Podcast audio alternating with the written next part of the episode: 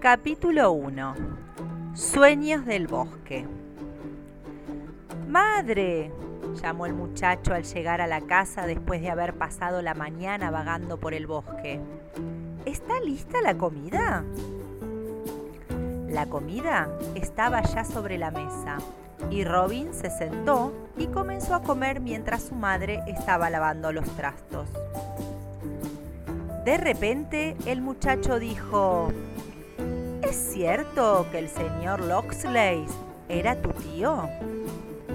Claro que sí, Robin, contestó ella. ¿Y es cierto que mató a un jabalí sin que nadie le ayudase? volvió a preguntar Robin. Así es, dijo la madre sonriendo. Fue una hazaña muy valiente. Decidió hacerlo porque el jabalí salvaje había ya dado muerte a varios campesinos cuando atravesaban el bosque y nadie se atrevía a enfrentarlo. El señor Loxley se lanzó sobre la bestia y le clavó su puñal en el corazón. Después le sacó los colmillos y lo llevó como un trofeo a su casa. Robin permaneció callado imaginando a su valiente antepasado caminando solo por medio del bosque con el puñal en la mano. Luego, poniéndose de pie, preguntó a su madre, ¿Crees que todavía existan jabalíes salvajes en el bosque?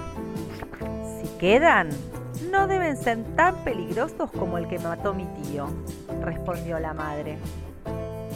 Robin salió y echó a andar por la vereda de altos pastos que conducía desde su casa hacia la zona boscosa de Sherwood. Planeaba pasar la tarde como lo hacía siempre, organizando luchas con los otros muchachos, probando su agilidad en los saltos de altura, jugando carreras. Estaba ensayando con sus amigos una nueva forma de lograr distancia en los saltos, ayudándose con largas ramas de árboles. Pero esa tarde, cuando el sol empezó a ponerse, Robin aún no había vuelto a aparecer por la casa.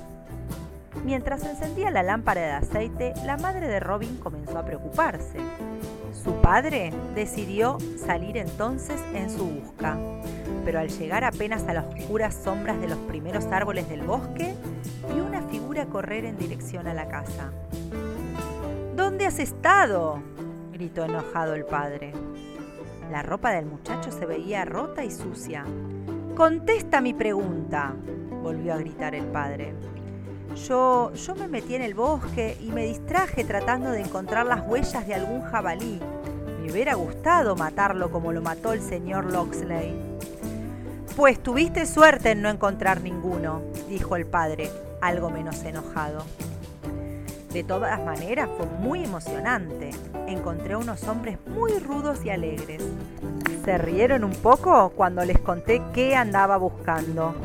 Pero me dieron algo de comer y agua fresca y me invitaron a practicar con ellos la lucha con garrote. Vieras, padre, dos luchadores giraban rápidamente con sus garrotes tratando de abrirse la cabeza uno a otro. Prometieron enseñarme y también regalarme un arco y unas flechas para practicar dar en el blanco. Tú no eres más que un muchacho, protestó su padre.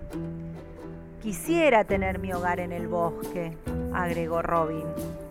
No lo quiera el cielo, agregó la madre.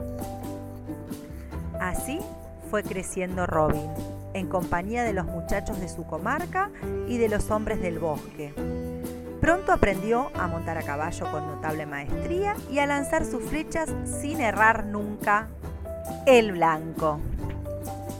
Y así termina el capítulo 1.